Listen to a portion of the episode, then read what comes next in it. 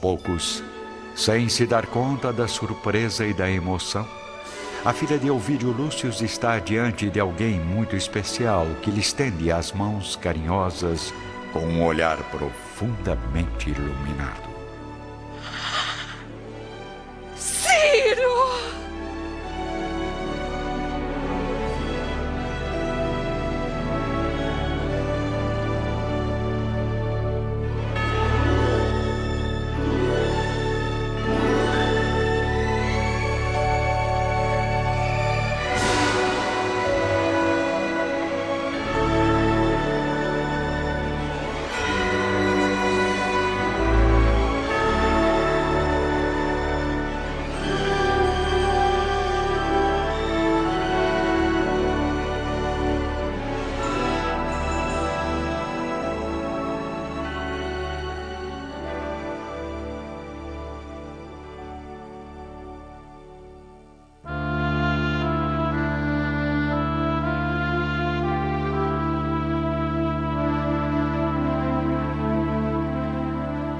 Envolvida por uma emoção inexplicável, Célia recebe as palavras de Ciro como um bálsamo espiritual para o seu coração amargurado.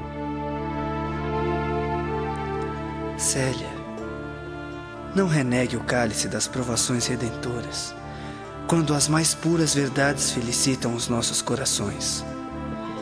Depois de algum tempo na sua companhia, eis-me aqui de novo onde devo concentrar forças para recomeçar a luta. Não se entristeça com as circunstâncias penosas da nossa separação. Você é minha âncora de redenção através de todos os caminhos.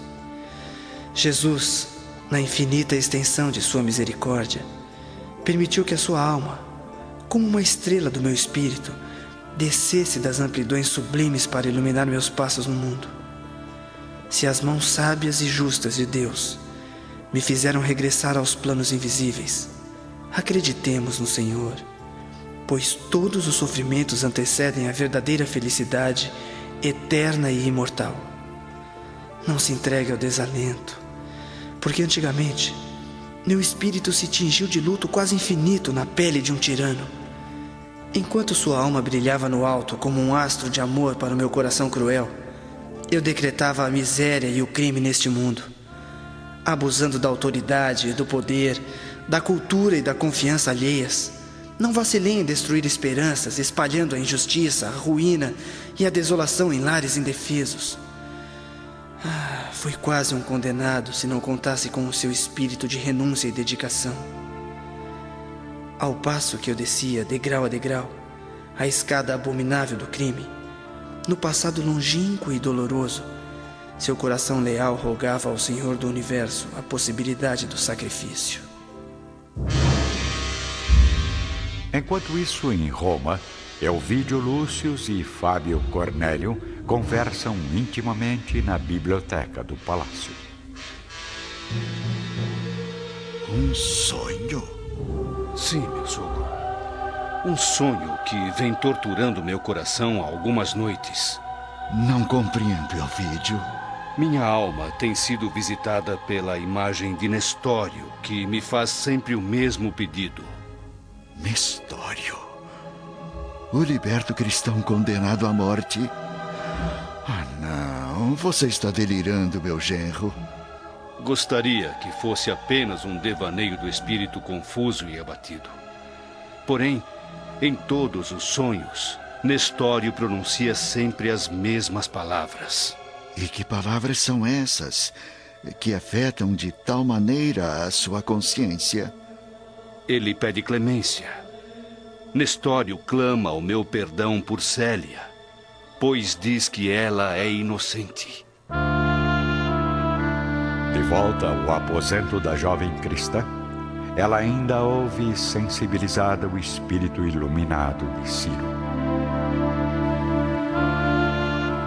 Sem medir as trevas agressivas e pavorosas que me cercavam, você desceu ao cárcere de minhas impenitências. Espalhou em torno da minha miséria o aroma sublime da renúncia, e eu acordei para os caminhos da regeneração. Segurou minhas mãos, como se o fizesse a uma criança desventurada e me ensinou a erguê-las para o alto, implorando a misericórdia divina. Há muitos séculos o seu espírito me acompanha com dedicação e bondade. Seu coração carinhoso e puro não vacilou em me apoiar através das estradas tenebrosas da minha terrível ambição. Você tem sido o ponto de referência para minha alma em todos os seus esforços de paz e regeneração. Agora, retiro de mim o egoísmo e o orgulho, sustentando todas as batalhas íntimas na certeza da vitória. Por muito tempo, a voz acariciante de Ciro fala ao coração de Célia, proporcionando ao seu espírito os mais sagrados conselhos e as mais doces esperanças. No auge da sua comoção espiritual, a jovem cristã experimenta as mais profundas alegrias, desejando que este momento glorioso se prolongue ao infinito. Célia, minha amada, voltando ao mundo, fui novamente arrebatado dos seus braços em obediência às provações da minha jornada. Jesus, porém, permitirá que eu permaneça com você nos testemunhos de fé e humildade. E se Deus abençoar minhas esperanças e minhas preces, voltarei de novo para junto do seu coração. Espere e confie sempre. O Senhor, do alto de sua misericórdia, permite que possamos voltar dos caminhos escuros do túmulo para consolar os corações ainda presos aos tormentos da matéria. Somente lá, no paraíso eterno, onde a felicidade e a harmonia se confundem, poderemos repousar no amor grandioso e santificado, marchando de mãos dadas para os triunfos supremos sem as angústias e as provações do mundo. Ciro, que o seu espírito de luz me acompanhe em todos os desafios terrestres. Imploro humildemente a sua assistência e a sua proteção em todas as circunstâncias da minha vida. Prometo o meu carinho sincero e a minha dedicação eterna através de todas as dificuldades. Confiemos no amparo do Mestre, que jamais, jamais irá nos abandonar. No dia seguinte, após uma noite de sono tranquilo e confortador, Célia parece mais reanimada, deixando transparecer no semblante a serenidade do seu espírito. Porém, ao contrário das suas esperanças, o estado de saúde do velho marinho se agrava repentinamente. Todos os esforços são realizados para que o ancião recupere a energia vital Porém, o momento da partida parece estar bem próximo. Acomodado no humilde leito, Marinho recebe a visita do governador de Minturnes, que, cedendo aos insistentes chamados, vem atender aos seus últimos pedidos. Senhor governador, eu fico muito grato com a sua presença. Este aqui é meu filho. Eu gostaria que fossem entregues a ele todas as minhas economias, a fim de que parta para a África tão logo eu deixe este mundo. Ora, Marinho, será possível que este jovem também acredite nas suas superstições? Como sabe, eu não tenho que esconder a respeito de minhas crenças.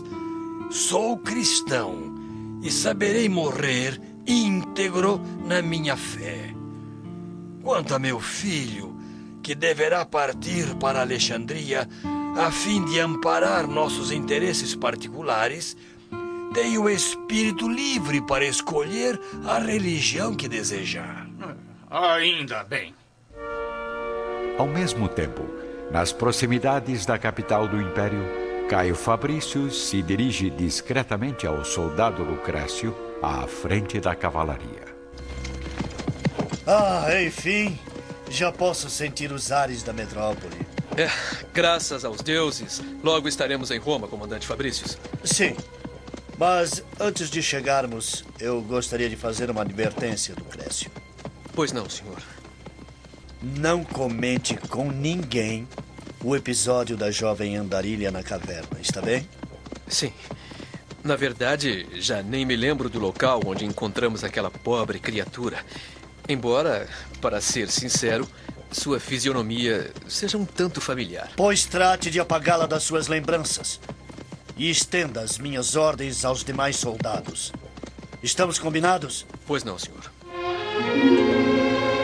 Longe dali, em Miturnes, após uma intensa agonia de várias horas, o generoso marinho abandona o mundo depois de longa resistência, povoada de pesadelos terríveis e dolorosos.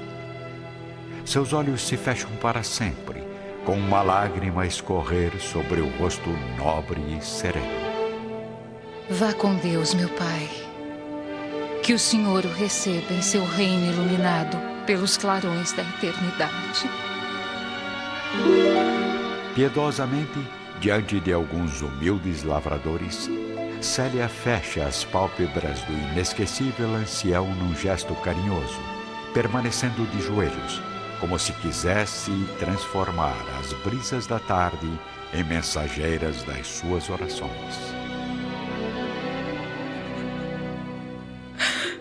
Jesus, que a sua bondade receba o meu benfeitor no reino eterno da felicidade, concedendo a essa alma caridosa um recanto de paz, onde possa esquecer as tormentas dolorosas da existência material. A jovem cristã organiza uma sepultura humilde e singela, atendendo aos pedidos do velho marinho.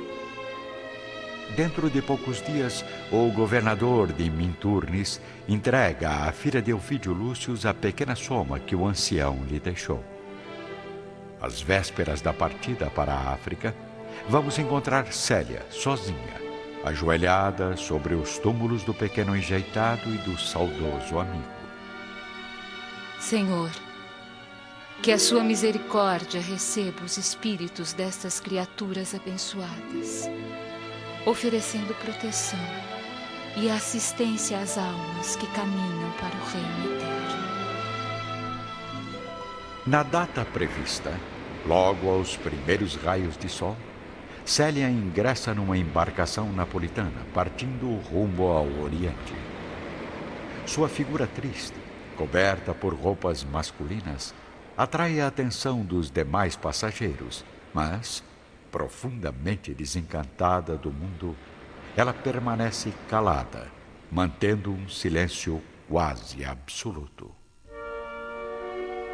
Ao mesmo tempo, em Roma, Caio Fabricius acaba de chegar ao palácio de Elvídio Lúcius, sendo logo recebido pelo carinho da esposa. Caio, que saudades! Graças aos deuses estou de volta para permanecer ao seu lado durante um bom tempo. E, e como foi a expedição? Ah, nada de especial. Somente uma missão de rotina. Parece preocupado, meu marido. O que aconteceu? Infelizmente, um grave imprevisto. Dias depois, Célia desembarca na Alexandria, levando no coração as mais confusas expectativas sobre o próprio destino. Bom dia. Precisa de transporte, meu jovem? Não, obrigado. É bom ter cuidado. Não é conveniente caminhar a pé nas imediações do porto. Confia em mim. Para onde vai? Preciso chegar logo ao monastério. Fica muito longe daqui? Certamente. É um longo caminho. São milhas de distância. Vamos, prometo guiá-lo até lá com máxima segurança. Enquanto isso, no palácio da família Lúcius, vemos Caio Fabricius ainda a sós com a esposa, receoso em revelar o seu encontro com Célia. Imprevisto? Que imprevisto, meu marido? Vamos, meu genro. Conte-nos tudo. Também estou curioso para saber o que aconteceu na expedição. A chegada inesperada de Elvídio torna a situação ainda mais difícil e Caio Fabricius resolve ocultar a verdade. Ora, meu amigo, você sabe muito bem como são essas viagens militares. Sempre somos surpreendidos por malfeitores, mendigos e lobos selvagens. Mas é mesmo necessário se arriscar nessas aventuras, Caio? Sim, Elvídia. Eu preciso oferecer o exemplo da coragem aos soldados mais jovens. Eu, na qualidade de comandante das tropas, devo participar pessoalmente das principais missões, servindo com lealdade à supremacia imperial. Belas palavras, velho amigo. Mas ainda não nos revelou qual foi o grande imprevisto. Como já disse, nada de novo. Apenas o fato de um dos centuriões haver sido apunhalado por um ladrão nas grutas de Anxur. Confiando no olhar atencioso e sincero do velho guia, Célia toma uma humilde carruagem, partindo rumo ao monastério. O monastério é bastante isolado. Fica a dez léguas distante da cidade. Quanto tempo de viagem, senhor? Procure descansar um pouco, meu jovem. Ainda temos um dia inteiro pela frente. Os dois seguem a pequena trilha aberta entre a vegetação agreste. No início da noite, a filha de Ovidio Lúcius contempla o grande e silencioso edifício, empolgada pela visão da construção ampla e ao mesmo tempo acolhedora. Neste momento, a jovem cristã sente um alívio na alma ao ver aquela casa imponente que parece abrigar a todos os corações desolados. Pronto, chegamos. Muito obrigado, meu amigo. Célia entrega ao generoso guia algumas moedas e o vê partir vagarosamente de volta à cidade. Puxando uma pequena corda presa ao portão de entrada, após alguns instantes, a afilhada de Marinho observa a aproximação de um homem, trajando uma túnica escura, com o semblante desanimado e triste. Irmão, o que deseja do nosso retiro de meditação e oração? Venho de Minturnes e trago uma carta de meu pai, destinada ao senhor Alfídio Prisco. Alfídio Prisco? Não é ele o seu superior? Sim, sim. Certamente está se referindo ao pai Epifânio. Isso mesmo. Escute, é por acaso o filho de Marinho, o companheiro que partiu do monastério há cerca de dois anos? É verdade. Meu pai chegou há muito tempo aos portos da Itália, onde nos reencontramos. Porém, sempre doente, não teve a felicidade de me acompanhar ao mosteiro das suas orações. Morreu? Sim. Entregou a alma ao Senhor há muitos dias. Ah, que Deus o tenha em sua santa guarda. Que assim seja, irmão.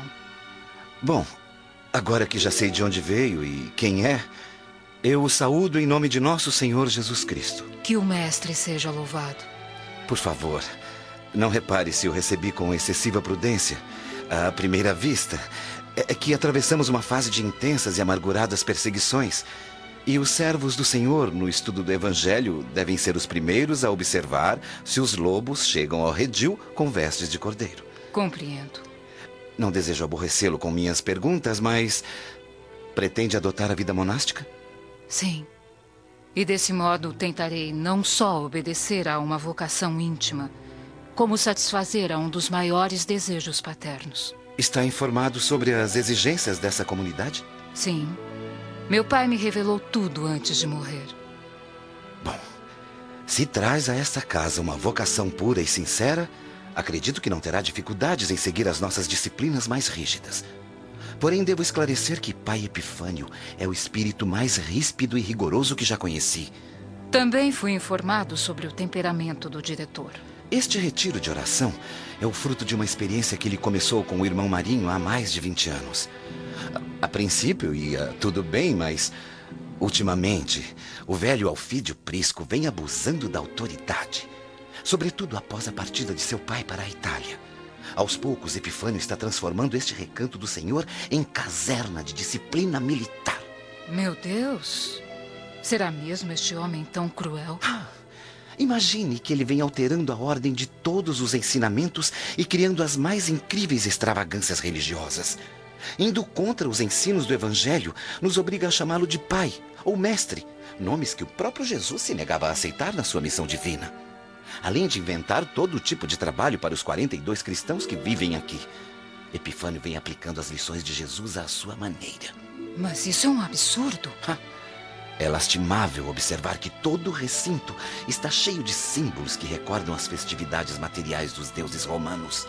E nada podemos dizer em tom de crítica ou de censura, pois ele manda em nós como um rei. Felipe, onde está você? É ele.